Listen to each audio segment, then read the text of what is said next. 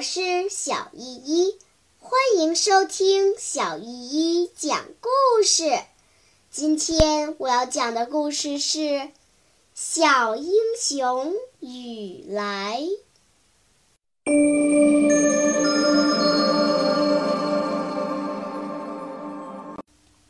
第十一章：愤怒的土地。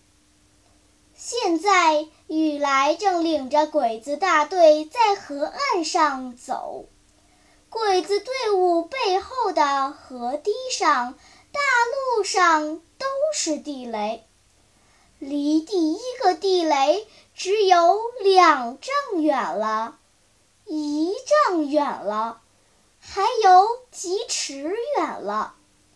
雨来回头向鬼子指挥官说：“前面。”地雷的没有了。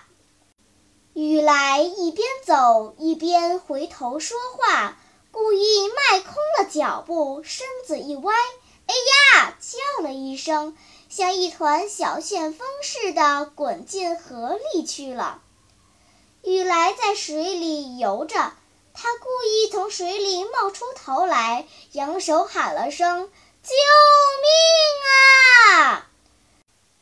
就假装被波浪打进水里，接着仿佛被涌起的波浪推上水面似的，又闪露了一下小脑袋，就沉进河底去了。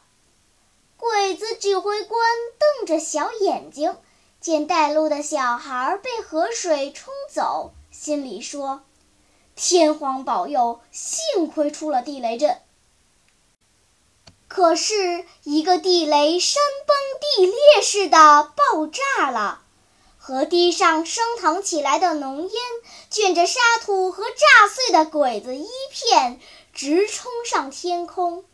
民兵的枪也响了起来，子弹带着日日的笑声飞进了鬼子混乱的队伍里。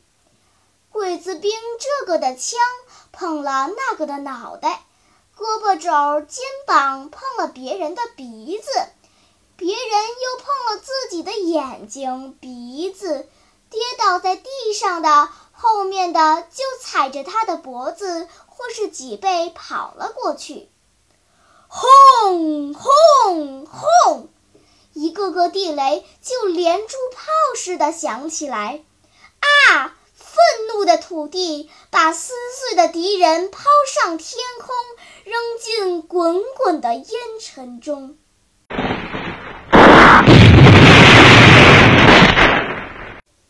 雨来从老远的地方爬上河岸，战斗已经结束。他拧着湿淋淋的衣裳，只见落日把旷野上浮动的烟雾映得红红的。民兵爆炸组正在打扫战场，鬼子和特务除了炸死的和乱枪打死的，只逃走了三十多人。雨来光着身子，抱着湿衣裳向战场跑去。铁头他们在搜罗鬼子的枪支和子弹。二黑戴着个鬼子钢盔，穿着快没到大腿根儿的皮靴。手拿一把真正的鬼子军刀，远远地向雨来喊：“嘿，战利品！”好啦，今天的故事就讲到这里吧。什么？你还没有听够呀？那就赶快关注小依依讲故事吧。